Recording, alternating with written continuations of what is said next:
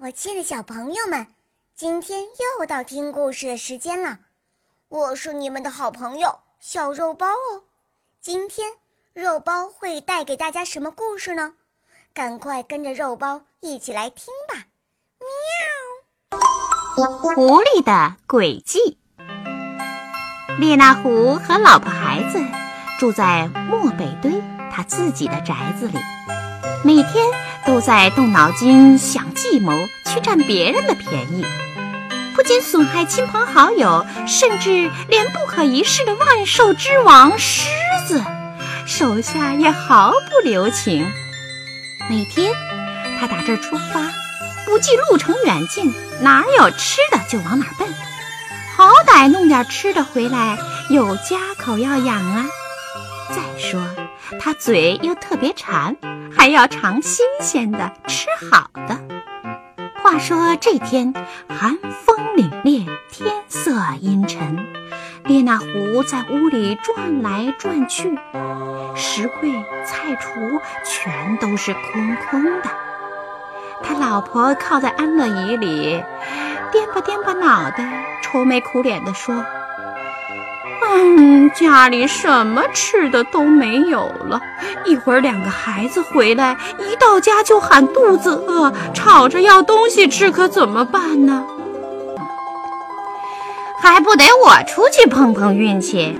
这大冷天的，真是不知道上哪儿弄到吃的。”他慢慢磨蹭着跨出家门，不管怎么着。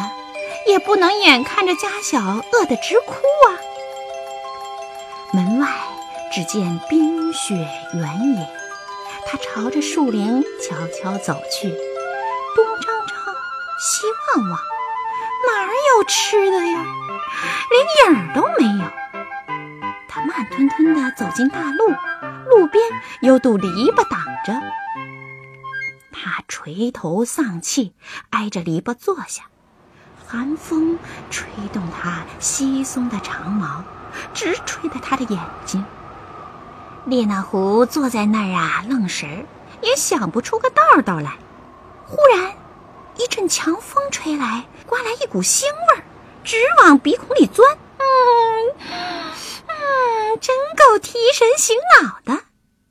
他抬起尖嘴，闻了闻空气。嗯嗯嗯，感情难道是鱼吗？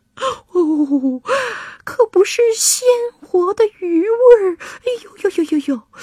嗯，这是哪儿来的呢？他猛地耸起身来，垫起后腿根儿，攀着篱笆张望，鼻子灵，耳朵尖，眼睛也亮。远处老远老远的地方，有辆运货的车奔驰而来。吊胃口的鲜味儿啊，准是从那儿飘过来的。马车越近，腥味越浓。哦，满车装的全是鱼呀！那是去赶集的鱼贩子。他呀想到了鱼，脑瓜子里头唰就蹦出一条妙计。嘿，鱼呀鱼呀，来的正是时候，真是求之不得。列那狐不允许自己有片刻的迟疑，他轻轻一跳，翻过篱笆，奔上大路，遥遥领先的跑在了大车的前面。但跑得太快了，突然在地下扑通，像死一般的躺那儿了，身子软塌塌的，舌头拖得老长，两个眼睛闭得紧紧的，简直真像是呜呼哀哉了。鱼贩子就是这么想的，他们的车刚好驶到这堆路障前面停住了。哦，是狐狸还是山獾？狐狸，下车，下车，下车，快下车！哎呀，太好了，世界上少了个捣乱的畜生。嗯，可是这张皮丢在这儿，不是太可惜了吗？两个鱼贩子。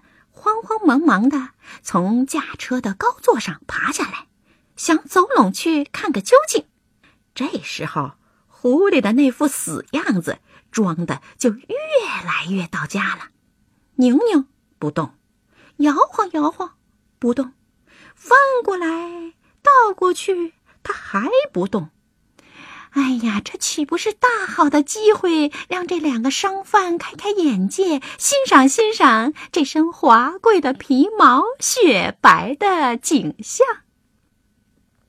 一个说：“嗯，估计可以卖到四块金洋。四块，太少了，少说也得五块。就算给五块，我肯不肯出手还不一定呢。”这样吧，先撂上车，到集上再剥皮。嗯，让给那收皮货的。两人一点儿都没提防，把狐狸往车后一扔，转身爬上各自的座位。可以想到，我们的列那狐会乐成什么样子。他呀，正好挤在鱼筐中间，等于安插在鱼鲜美味席上。不出一点声响，几乎一动不动。他用尖利的牙齿悠着劲儿的一咬，那筐里的新鲜鱼就成了狐狸的腹中餐。转眼之间，少说也有三十多条飞鱼装进了他的肚子。尽管没佐料，可是也没有什么可抱怨的。狐狸并不是吃完便跑，机会可难得呀。焉能不充分利用？牙齿咯咯两下，又咬开一筐。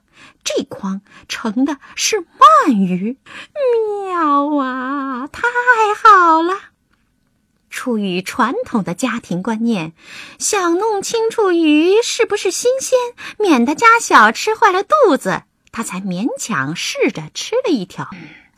突然之间，灵机一动，想到这长长的鳗鱼可以像项链一样一条一条的绕在脖子上。就这样，打扮完毕，他便悄没声的滋溜下了车。